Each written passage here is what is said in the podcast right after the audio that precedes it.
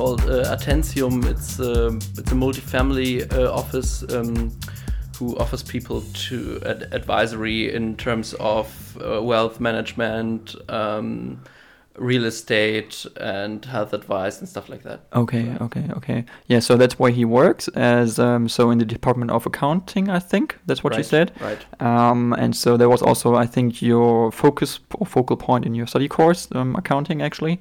Um, but this is not the reason why I brought you here, actually. Uh, why I want to talk to you. I mean, we can also discuss that if you want to later. But um, generally, um, at first, well, thank you for just coming. Generally. And um, I would like to just start off with talking about um, your experience that you had in the United States when you were there. I mentioned you were working there. You were working there at CLAAS, I think, which right. is a big agricultural um, manufacturer for tractors and all that stuff. Um, so what, what what did you do there? Why why went why did you go to the United States and what was your like incentive? What was your motivation behind that actually? Yeah, uh, first of all, uh, thanks for having me here. Um, and yes, my um, motivation was uh, when I finished my bachelor's degree here in Münster, business administration. I um, wanted to gain um, practical exp experience, but also um, international experience because um, I didn't do uh, a semester abroad during my bachelor's degree, and because of that, um, my goal was to like uh, use the time between bachelor's degree and master's degree to yeah, gain practical and international experience. Um, so I uh, applied for the gap year program of CLAAS, which is, uh, as you said, a manufacturer of agricultural machinery, yeah, like tractors, combines, and stuff like that. Um, and yes, I applied for the the gap year program, which is an accounting program, um, three month accounting in Germany and then three month accounting in the US. Mm-hmm. Um, but it's yeah, many many students, uh, especially from Münster, um, apply for this program, and so I didn't get in because they only have one one spot. Mm-hmm. But they offered me uh, an internship in mergers and acquisitions mm-hmm. for six months in Germany with the option to um, go to the US after these six months. Oh, okay. And um, yes, yeah, so I did six six months of work in the mergers and acquisitions department in Harsewinkel uh, in in Germany here in Eastern Westphalia. Mm-hmm. Um, and uh, yeah, during that time, I prepared myself for the time in the US. And yeah, after the sixth month in Germany, I immediately did go to the US for I think um, four months okay. roughly. Mm-hmm. And yeah, I worked there in the product management department, but also did some some stuff related to my job in Germany. And yeah, it was a really really interesting interesting time. And mm-hmm. yeah. Okay, nice, nice, sounds good.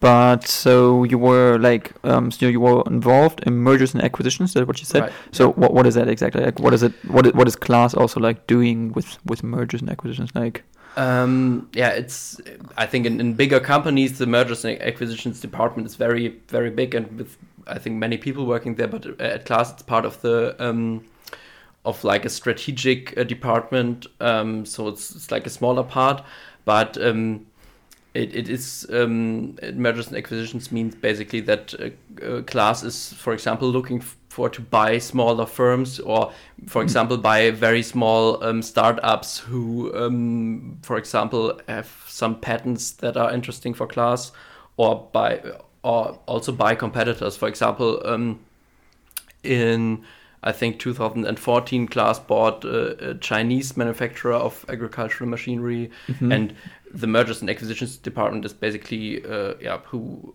organize these processes, do the evaluation of the companies, and screen the market for opportunities like that. But also as part mm-hmm. of the strategic department, uh, look uh, t- um, takes a look what competitors are doing, like um, big competitors like for example, John Deere or uh, AGCO, um, are they active? Are they looking for uh, uh, other target companies to buy? And yeah, so it's mm-hmm. very, very interesting, and um, it's a, a, part of the company, and it's it's more project based. So it's not like everyday business. So you don't do uh, um, the same things you uh, week after week. It's yeah, very project based. Okay, okay.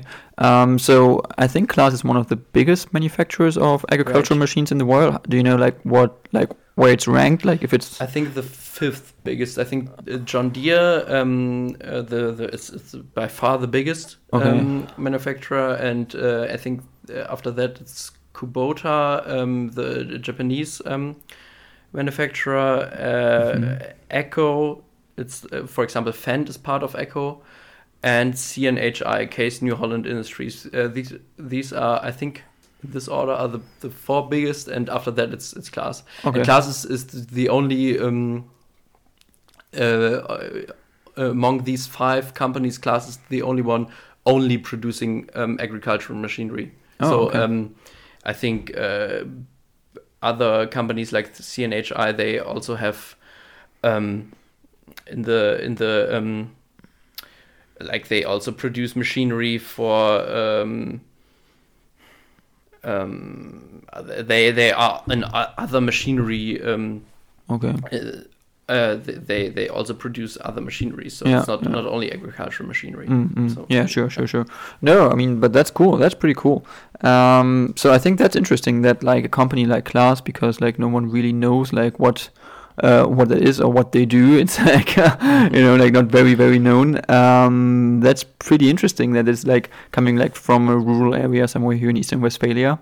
Um, and that they like branch out also like to other continents and, and, and, and, and buy other companies and you know do all that and um, I think that's that's quite interesting that this is um, a thing for these companies as well because I think you you see somewhat like for example like automotive companies like Mercedes Daimler um, BMW uh, General Motors or whatever but like you don't really see um, like agricultural uh, manufacturing companies no one really knows what they do like what they're called um, but they're huge in size and, and they have like Right. lots of employees i mean i don't know how many employees CLAAS has but um, I think uh, around about 11,000 uh, people Wow. working for CLAAS um, Okay. around the world yes okay so it's very very big big Yeah. company Yeah. It's huge. It's huge. So Yes. so that's that's um a thing that someone like uh we don't realize sometimes. I think I think there are like many parts in like industries where you like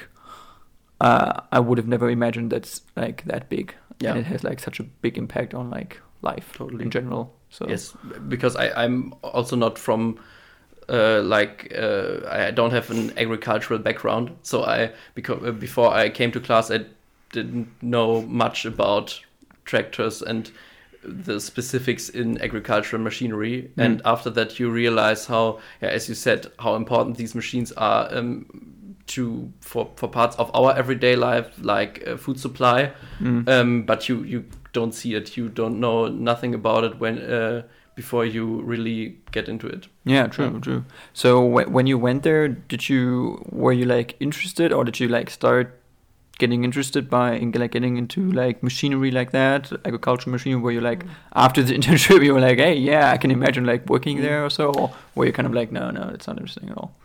no uh, totally i i really uh, at least um at least a bit it's it's not like you when you don't have like an engineering or an agricultural background um, at least i didn't start from uh, i didn't go from zero interest to 110% and it's now my uh, whole passion to focus on agricultural machinery Yeah. but you um up up, uh, up until today I when I see um like a tractor or a combine on a uh, out on the field I um take a look which brand is it and is it a CLAAS or is it a John Deere and so you you kind of stick with it and I think that's an uh, an advantage of companies like CLAAS who produce um, products you can like touch, you can see.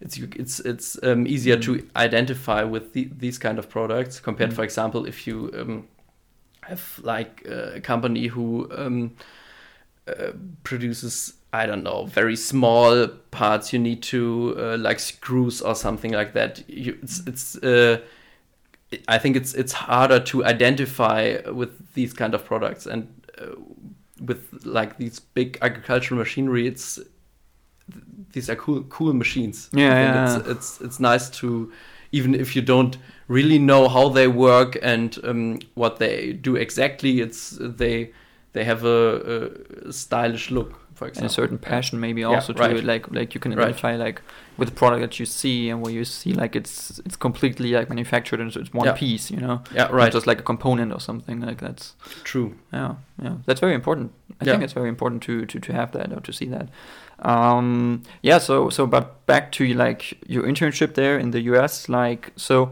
so I- I think it's like interesting to to compare somewhat like how is working culture in Germany compared to like working culture in Mhm. the US like so you had this like like very like strong uh, intensive uh, insight into both Mm. both worlds here in Germany and in the US of CLAAS so what were you, what was your like first impression at first like was it completely different or were there like lots of similarities where you first like oh I wouldn't have thought that it's that similar or was it like completely like totally different it was very different, but um, I think um, not only because of the US uh, US German differences, but also because of the different departments. Because um, the the the strategic corporate development department, which mergers and acquisitions is part of, is like a department where many uh, former um, uh, employees, uh, people work who former, formerly worked, for example, as at McKinsey or Boston Consulting Group or Oh, okay. PwC. So like they have a um, working style that is like uh, long hours and very focused. And the department I worked um, in at a CLAAS of America in Omaha in Nebraska. It, it was a department which is closer, so product management, which is closer to the product itself and customer related level. okay Yeah. Okay, okay, I get it, I get it. Um, and so, was your impression there? Did you have like, um, I mean, obviously you had like conversations with um, with your coworkers there in the U.S. when you were there at your internship. So, uh, did you have like, did you get an impression of like the average American from like the Midwest because it was in o- Omaha, you said, Right, in Nebraska. Omaha, Nebraska. So that's where Warren Buffett comes from, I think. Like that's where Right. he has his uh, Right. uh, Berkshire Hathaway, um, yeah, firm company. I don't know what it's called actually. It's somewhat like that.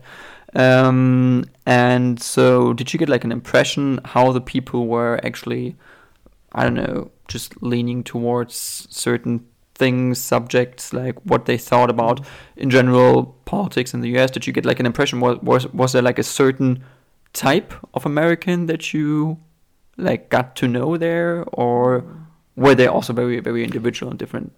Um, uh, of course, they were they were individual, so it's not like uh, one was like the other. But um, I think um, before I did go to Omaha, the only um, experience I had in the US was a very short visit, like ten days in, in New York and Connecticut, and um, it was very different uh, in terms of how the people how they dress how they um how they act and how they i i think also um, how they think about politics. So um for example if you compare it to germany it's like when you come to berlin it's uh, you don't you know berlin but it's not like you know germany because in in the rural areas in germany it's totally different compared to berlin. And um in the midwest i think they are um very, well, at least more conservative than at the coast um, states.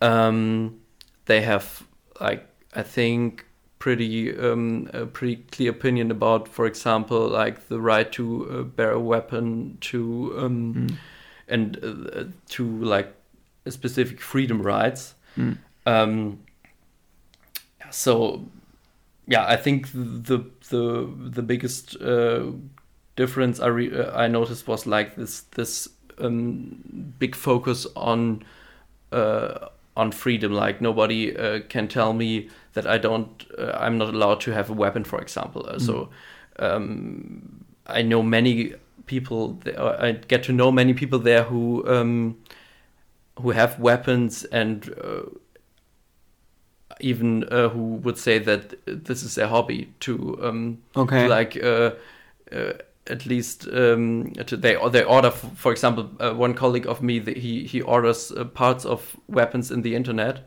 Mhm. and um, like it's like in Germany people order like parts of a of a model train and um, build it, and he he ordered parts of a weapon, and like it's, Okay. it's, it's not like he was he was like a violent guy, not at all, but it was like his hobby to to uh, to um, yeah to to build this this weapon and. Uh, Okay. yeah um yeah that i, th- I think um it's, it's very conservative and so they um uh, yeah they are very focused on these kind of freedom rights to um that the state and the government don't mess with their freedom with their freedom. Okay, Yeah. so that's so so this is like the argument that Americans often have. I think is that they think okay, the government could take some of my rights, could I don't know like break into my house or whatever. Uh, and so I have to defend myself. Right. I have to wear a weapon in case the government like does something to me. But I don't get this. Like I don't understand why people have that feeling because to me it's just I don't know normal thing that when I when there's a problem or something then I'll call the police but Yeah. not like I have to pull out my gun and then just Mm. shoot someone you know so so this is like the basic like problem I think that America or Europeans and Germans have with Americans when they Yes. talk about these stereotypes they're like these American stereotypical guys from the Midwest they wear guns and they're like pro Trump or whatever and then uh, you know they do this and this and that um, but as you said, they like is a nice guy. It's a normal guy. It's normal people who Right. just have this this this weird um, thinking in in our opinion. This this weird attitude. So, but but where where does this like insecurity come from? This is like what I ask myself Mm. sometimes. Like like why are they so have this feeling of security or this need to wear guns? I think uh, for some people it's it's like a um, historic um, historical thing because the the history of the U.S. Uh, with the the um, independence and um, the the fight for independence is is totally different compared to our history, and I I totally agree. Um, for me, I don't need a weapon. I think when it's, something is wrong, I call the police. I don't want to have a weapon, but at least um, when I was in Nebraska, um, at least a little bit, I started to get the difference because uh, it's uh, the um, the U.S. is so much bigger than than Germany. And for example, when you live on a farm in Nebraska or in Kansas, you have you have to drive one hour or more to until you see someone else and until you are in the next city, for example. And when I was there, I asked myself, hmm, when you would live on a on a farm in, in Nebraska, for example, in, in the middle of nowhere, wouldn't you also have at least um, wouldn't you also also at least think about having a weapon to protect yourself? For example, when you say, okay, when I call the police, it, it takes at least one hour until they are there. Mm. So I think it's a. I wouldn't say that, of course, everyone needs a weapon there, and uh, that I changed my opinion about that. But at least I, at least a little bit, I got the different approach and the that it's just a totally different lifestyle in the U.S. and Mm. um, totally different circumstances uh, when you live, especially in these um, rural areas in the mid Midwest. in the Midwest. Yeah. Yeah, and I think um, this w- we Europeans also have a totally different approach um, to uh, uh, on on freedom and how important uh, freedom is. For example, uh, another example uh, is the um, uh, the issue of health insurance, because uh, for us it's totally um, it's totally clear, and nobody would discuss that everyone has uh, has to have uh, health insurance. And in the US, it's a huge topic because many people say, um, "I decide whether I get health insurance or not, and no government can tell me to get one." Mm. That's uh, uh, just so. This is such a big difference to uh, bet- uh, between the European approach and the US approach No. and yeah i think it's it's like a, a different mindset and historical um, reasons i think there are many many reasons come together to Mm. because, to build this difference But so, did you think that? So, when you talk to the people there, that they they actually had this this um, this this opinion about about the the government that they were somewhat like critical maybe and they they were afraid maybe Mm-hmm. and that they also were in favor of like the rules that like you have the freedom to to wear a gun to buy a gun to go on a shooting range if you want to um, that you had the freedom to uh, I don't know like you know if someone would violently I don't know like try to break into your house you could shoot him for example Yes. um, and also that like everybody has to take care of themselves so that you don't have um, uh, that you don't that that you yourself as an American citizen don't want to pay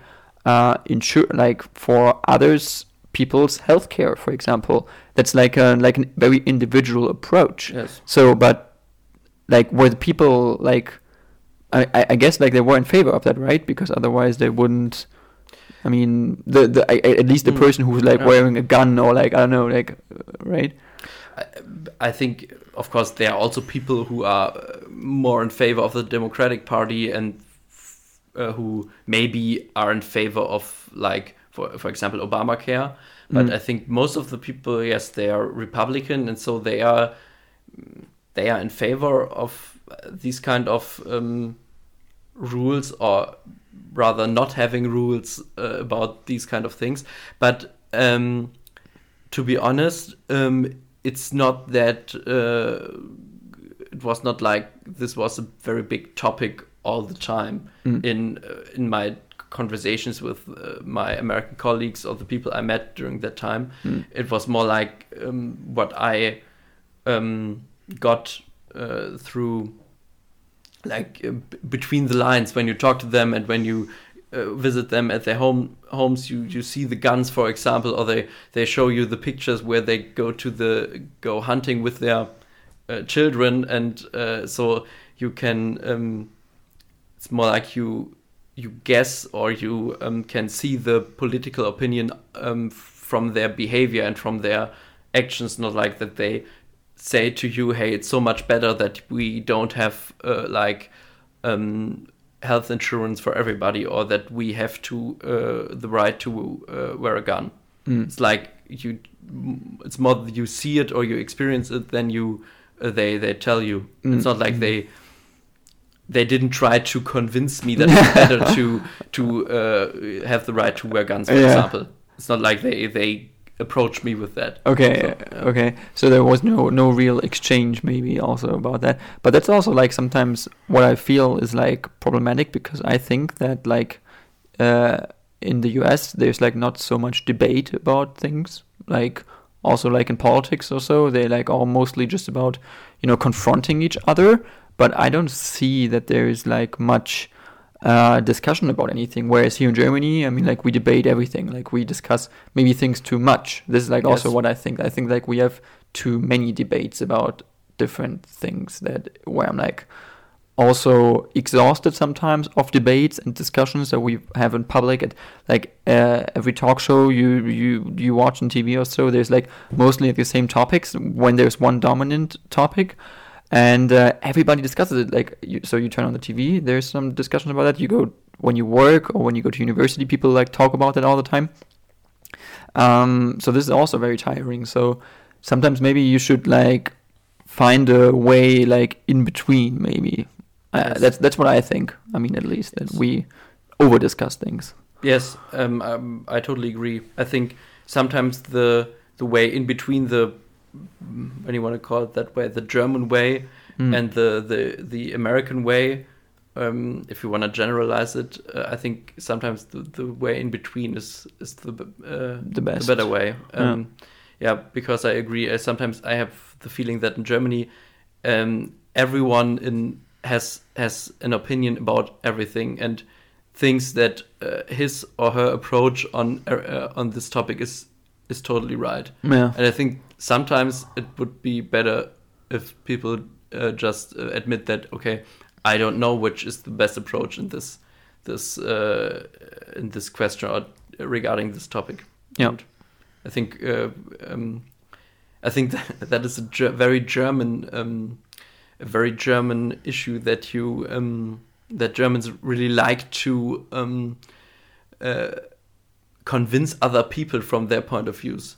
Mm. I, I, I don't know if how it's in other countries, but I sometimes for me it's funny to read um, read articles about the elections, for example, in the US, but also in other countries. Mm. Sometimes I, I have the feeling that uh, the German that many Germans would be the happiest if they could vote for every country because they, they because they uh, are so um, they are so shocked that the people in other countries really have other um, uh, other opinions about uh, have a different opinion about uh, several topics and that they vote for in the German opinion wrong politician Yeah. and uh, I don't know if it's a, it's German or European um, phenomenon, but uh, at least here in Germany, I sometimes uh, realize, uh, for me, it, it feels like that many uh, people, um, yeah, they they um, think that they know best, the, uh, uh, the best, uh, what's best for every every country, every, every part of the country. world. Yeah.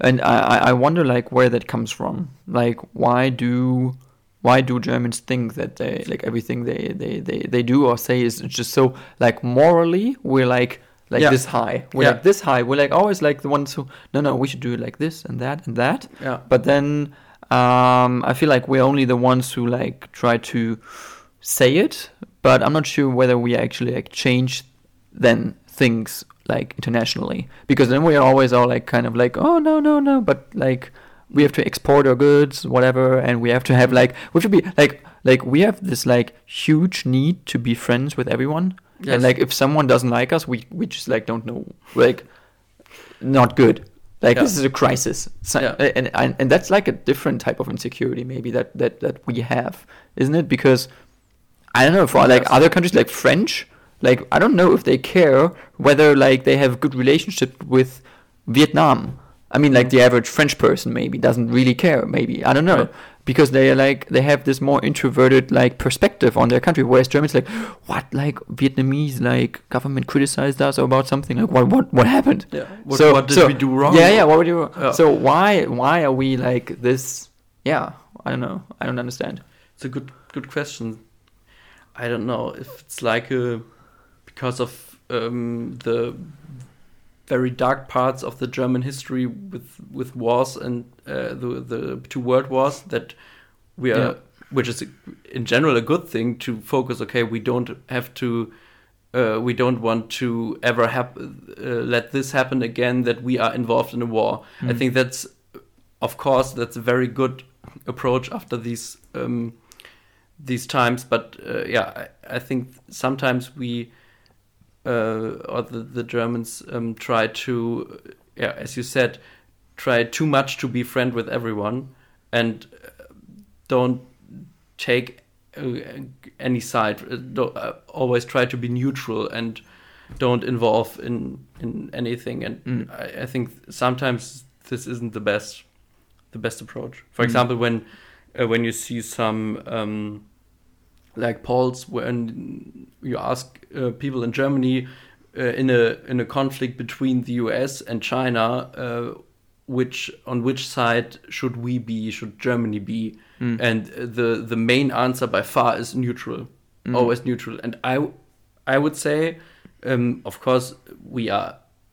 As it's it's not about a war; it's like a conflict, and I I would say, of course, we are part of a trans transatlantic um, arrangement and part of a uh, The NATO. Na- and- NATO and stuff like that. So of course we are on on the side of the US. In yeah, my opinion. But, but but then Yeah. but then we say kind of like no no, but we have to like um like be equal to anyone like or like like the average German is also like so critical of the U.S. Like like if you ask like the German average German citizen whether like he trusts like the American government more than like the Russian Yeah. or so, like many people are like equal or somewhat Yes. like like we uh, distrust the American government as much as like the Russian government. Yeah. Where you're like this can't be because like the Russian is like the most corrupted government Yeah. that exists in in this world it's a dictatorship. It's a And- dictator. It's a, basically a dictatorship, and so Yeah. um, sometimes I don't understand why people have this problem with identifying uh, our country and themselves with like good values or like democratic Western values. Like th- we have still this problem uh, sometimes at some point when we see when we say this that there's this romantic also somewhat to the east. Um, Mhm, not that like not like like culturally, Russia is like a great place. And I don't want to criticize it generally, but politically, it's not good. It's not a good system. It doesn't really work, and it's nothing to be happy about.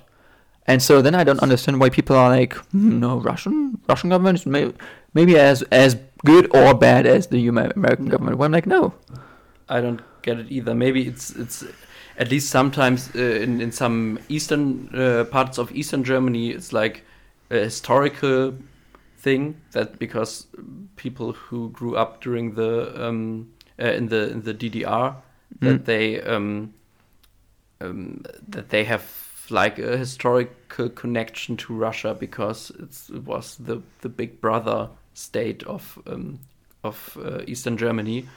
But other than that, I I also don't know why this is the case because I I like you said would always say okay the the US um, of course they don't do everything uh, it's not every uh, everything is right what they do I think no country um, is right about everything but at least they have uh, it's a democracy and uh, they have democratic values and I think that is for me that is the most important thing um, when I compare, for example, the US and Russia, and, and I would always go with a country who has democratic values and who is a democracy and Yeah. yeah, Yeah. freedom of speech and yeah, equal Yeah. rights. And I think these are these things are so important um, that I also don't get why you uh, why someone would say that Russia and the US are equally bad, for example.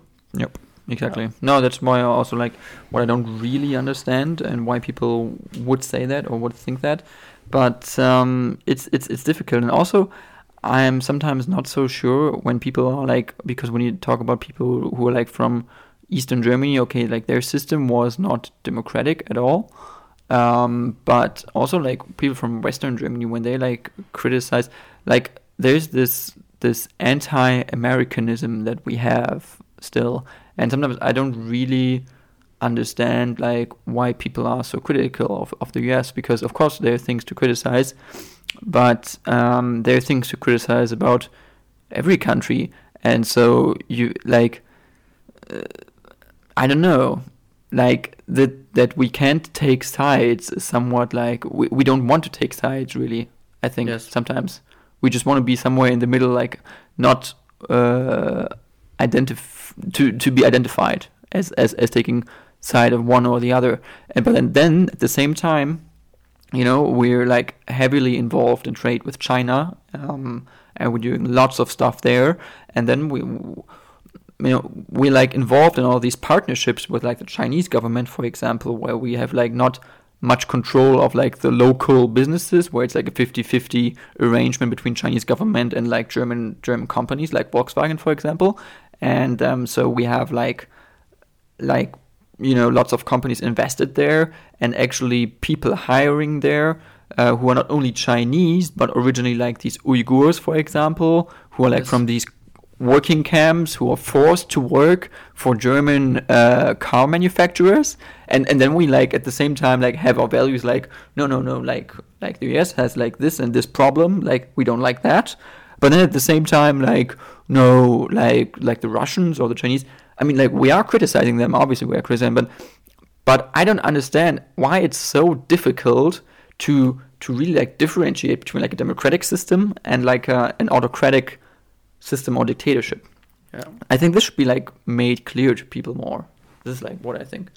Yeah, You know? I totally agree. And I, to be honest, I don't have a, a final answer why uh, why it's so hard for many people to uh, differentiate between these kind of things and to yeah, like to make a difference between as you said Russia and China on the one hand and the US on the other hand. Mm. I don't get it either, to be honest. It's very, I think it's a very interesting question, and uh, I don't know if there are uh, like um, scientific uh, approaches to um, yeah to get closer to a solution or to to an answer of this question. But it would be very interesting to be Yeah. honest. yeah. yeah, Yeah, maybe it's uh, part of our culture. I don't know, but um, well, uh, no. But there was like another thing. So you, um, so you went to Canada for half a year, I think. Uh, when you were there at, I think, wait, was it co- Vancouver Island? I think. Right, Vancouver called, Island. Vancouver Yeah. Island. Um, and so did you meet Canadians, average Canadians there at university or college there, or was it like Um, mostly exchange students? It was mostly exchange students there, to be honest, because um, I, I was um, um, I was in the MBA program, so it's like Master of Business Administration. Mhm. I um, I did it during my master's degree, Mm. and um, the MBA program is not like it's it's not a consecutive prog- program, so you don't have to have, for example, a bachelor's degree in in business administration. Uh, people, um, some of the other students, they, uh, for example, had uh, a degree in um, engineering or work for a pharmaceutical company and I think many of them want uh, wanted to prepare for later days when they, for example, ex- uh, um, apply for a management position, Mhm. and because of that, they wanted to have an MBA to like on top of their engineering degree to have also management and accounting skills. okay. Um, and many of the students in my class were uh, from India or other Asian countries. So I think I only had two or three Canadians in my class. Mm. So um, in general, I didn't meet too many Canadians, at least too many Canadian students. But Mm. of course, many of the teachers or the people who worked at the at the universities um, uh, university they were Canadian Okay. and uh, but um, to be honest, uh, I don't know if they were uh, represent the average Canadian because Vancouver Island is, is, is like yeah in the on the um, west coast of of Canada, Mm-hmm. and I think it's um, some ways similar to the US that the that living on the coast is different than living in, in the the middle of the country.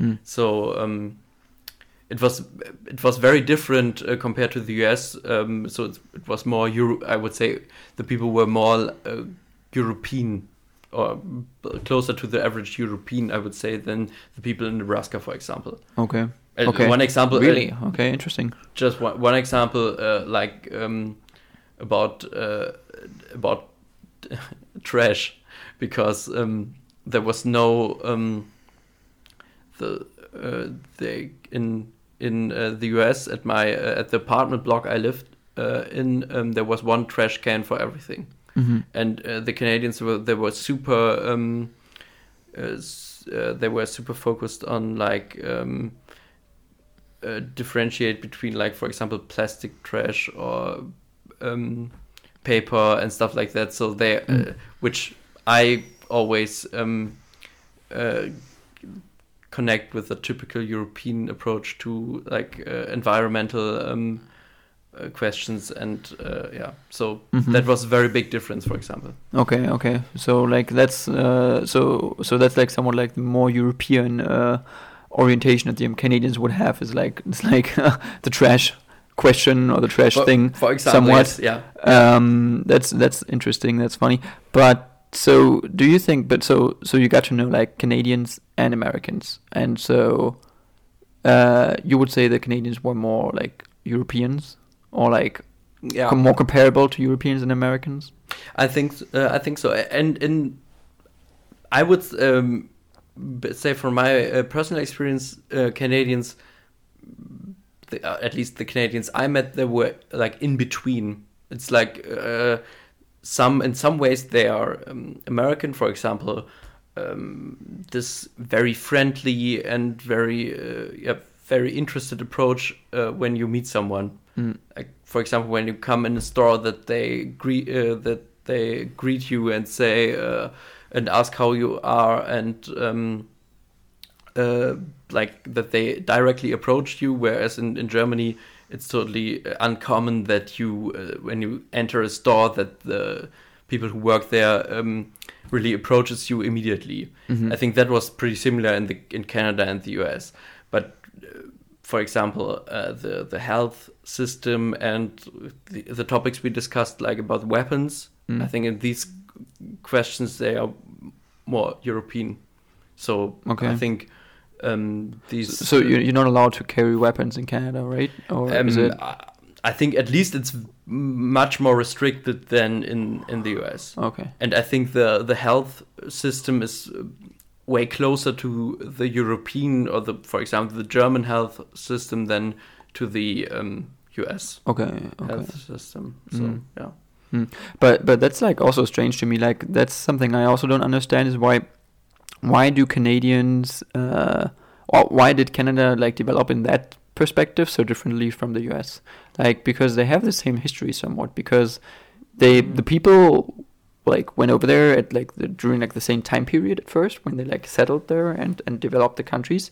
But but how did this different culture develop so strongly?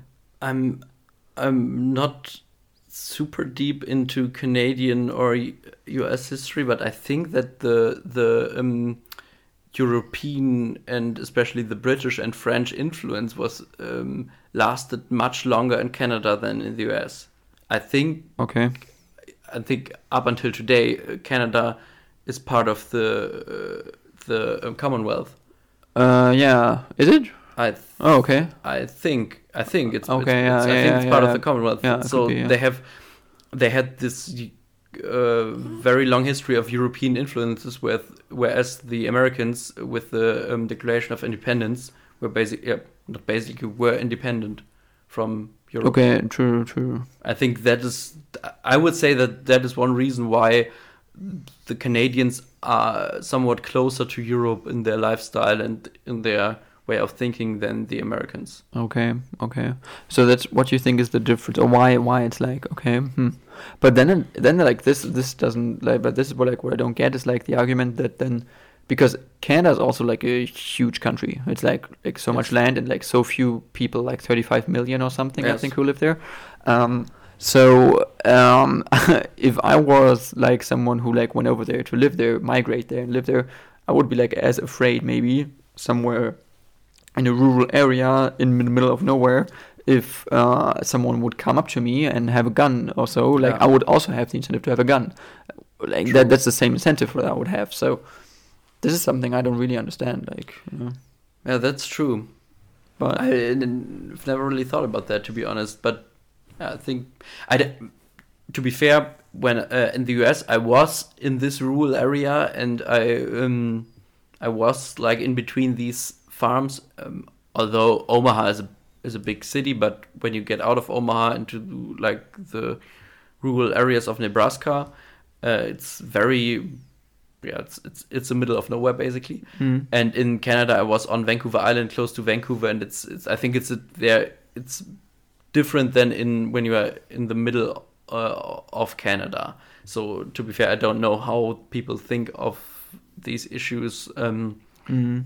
In the middle of Canada on the farms or in the in the woods in Canada, but um, I felt like these kind of issues are bigger in the US than in Canada Mm. but I Mm. I don't know because I um the env- environment I lived in was totally different in Canada than in the US because like it was it was a university with many exchange students and in the US it was okay it was a German company but American colleagues in a very rural area so I think Yeah, it's yeah. it's it was very different True, true, true. Um, I have another question actually, uh, which is like not totally like Mm. at all related to that, but Mm. like, um, so you were a member of the Young Conservative, uh, so the CDU party. Yes. Well, you are a member of the CDU, which is like the German Conservative Party. Um, you're also a member of the Junge Union, which is the Youth Conservative Party. Right. And so until well, last time I checked, I knew that you were. Uh, well, I'm not sure like what it's called, but like head of a committee of this youth uh, party in your city, right? Or in your region, actually, in your rural region. Right. Somewhere. I am I am member of the board of the um, Junge Union in in the Osnabrück district, and I'm also member of the board in in the Osnabrück Emsland district. Okay. Just like it's, uh, um, yeah, it's it's divided in many like organizational um, districts, and the the the Osnabrück, uh, the area around Osnabrück is one district, Hmm. and um, it's also part of a bigger district, which also includes like the the Emsland. And Okay. until uh, Emsland. For uh, close to the the Dutch border, and um, Okay, Emsland is like so that's like the region that is like around It's close- it's Osnabrück, clo- around no, the city of Osnabrück. it's close to um, the the uh, the region of Osnabrück is not part of the Emsland. So Mhm. the in German this this area is called it's it's just Osnabrück Emsland because it's like a it's like a um, district which includes includes uh, Osnabrück but also the Emsland. So it's two different parts, but they are one district as part of um, Lower Saxony.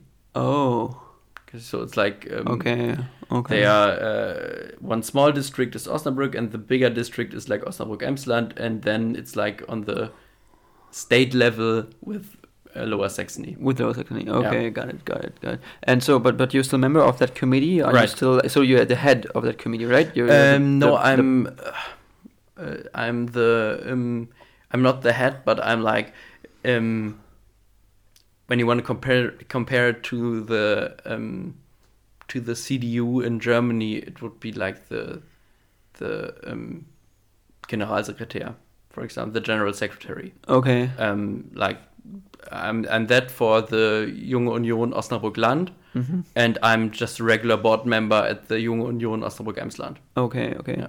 And due to that, you're also member of a board of the CDU somewhere there, and or In my uh, not due to that, uh, I'm um, also member of the board at the CDU in my hometown in, in Wallenhorst. in Meinhardt. Okay, Yeah. okay, okay. But not like of of the part of so so Wallenhorst CDU is like uh separate from like Osnabrück. yeah, it's, it's, it's one smaller, uh, like the local- Yeah, it's a very low. It's just this this town basically. So the Okay. CDU of this town, and uh, I'm the um, a member of the board there Do, well. do do you have like the own like like um city parliament there in Wallenhorst? Is it like self governed or Yeah. is, it, is it Yeah. part of Osnabrück? No, no, it's it's uh, it, it has an uh, it's- it has its own city parliament, so it's it's like self-governed. Okay, It's Oh, like okay. a, it's very close to Osnabrück, so I went to school in Osnabrück, but it's it's a an independent town. Okay. How many people live there in? in Uh, Twenty four thousand 24,000. basically, Okay. uh, roundabout. Um, it's it's for um, it's like uh, Wallenhorst uh, is um, divided into f- like four parts. So um, I think in the seventies they became one one town. So it's like it's not a uh, it's not a historic uh, it's not a uh, not a historical town which grew historically to this city Wallenhorst. So it's like four um, small villages who were like in the 70s due to a, um, like a government decision they were one um, put together to one um, town One- like one- for one- to one um, uh, yeah I don't know how it's, Con- it's conglom- conclo- conglomerate or something right, like that right yeah of of different Yeah. different city city councils. Okay, okay. Um, that's pretty cool. That is pretty cool.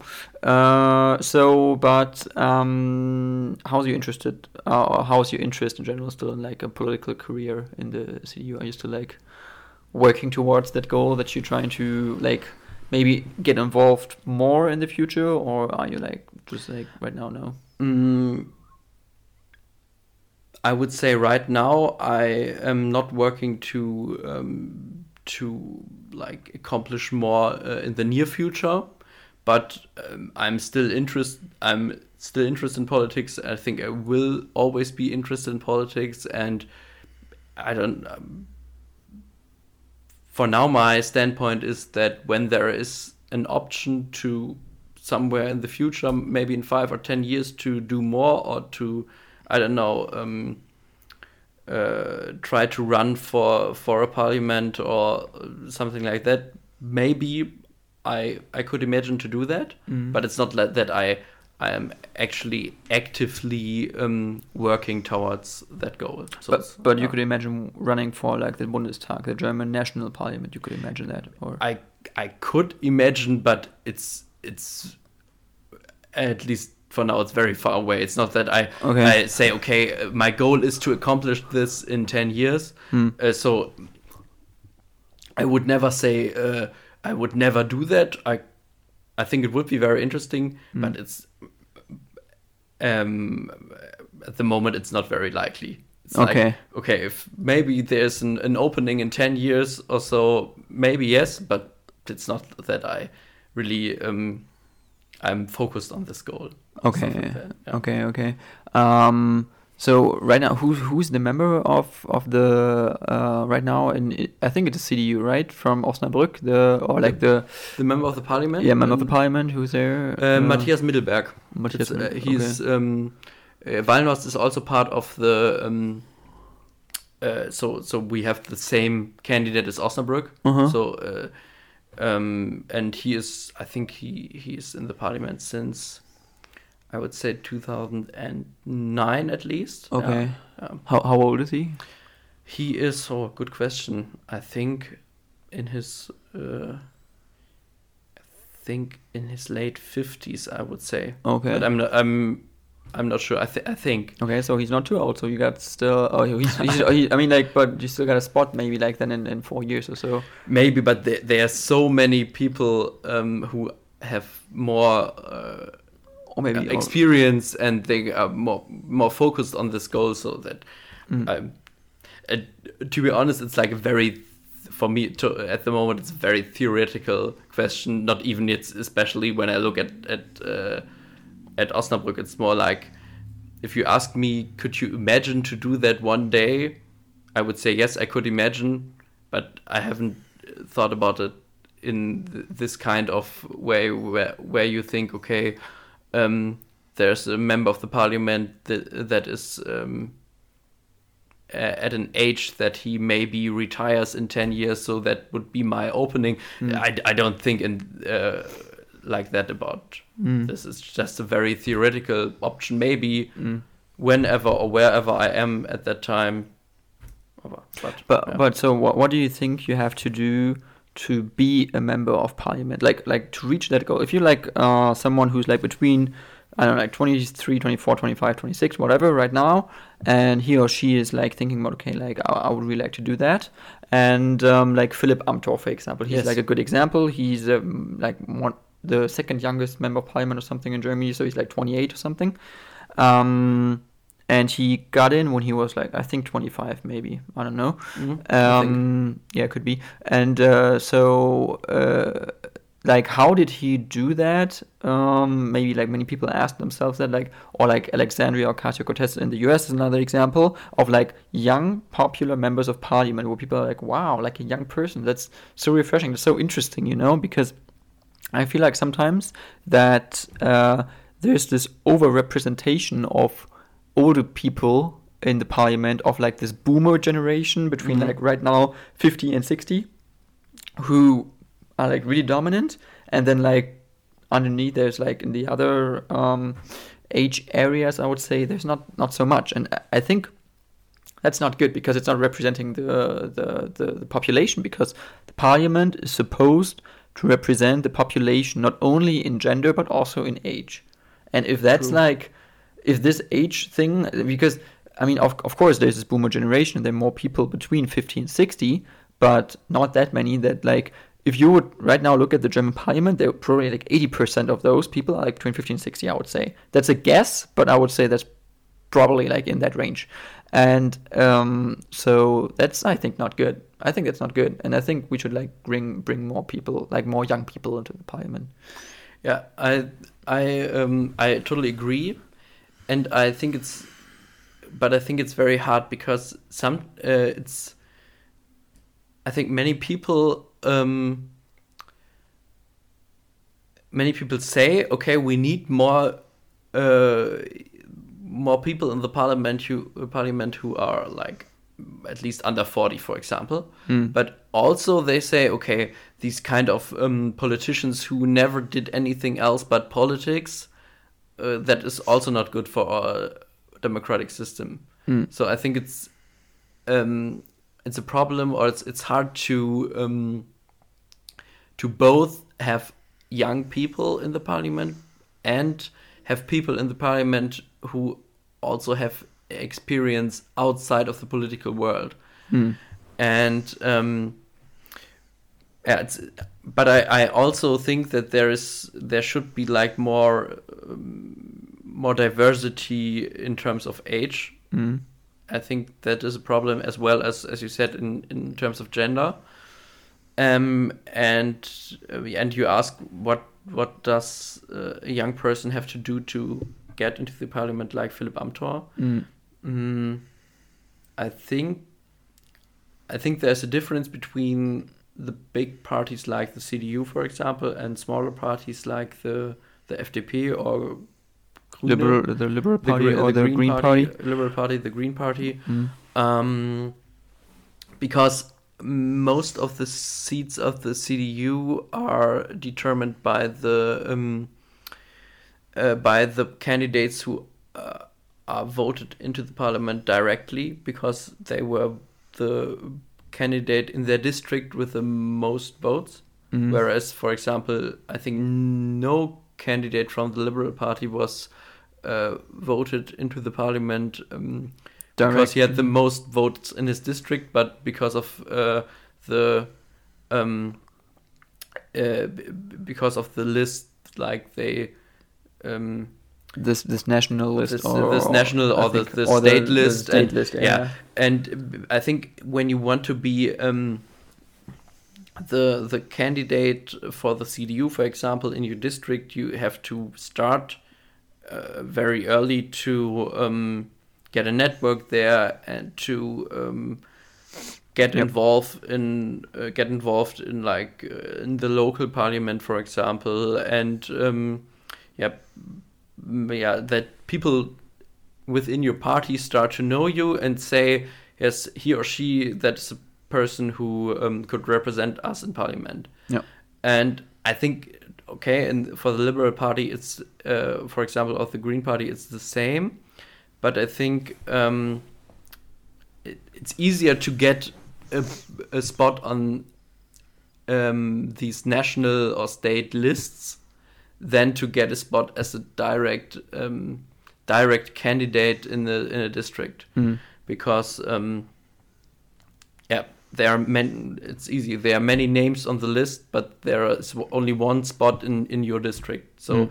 um, I think it's you have to, to fight or you have to um, do more to get this this spot at the um, in one district Mm. and Mm. um, yeah yeah I think it's it's a for example I think Philipp Amthor had to do many years of like the ba- basic um, work in the party, um, helping uh, during the campaign and go to events and stuff like that until he was um, he was considered to be the the district um, the district candidate. And also you have to, um, I think you also have to want to do it Mm. because I think at least Philipp Amthor he um, I think he also told the the former member of the the parliament for the CDU in this district that he want to be his successor that uh, he want to uh, uh, he want now uh, he now wants to be the the candidate of, of for the district so um,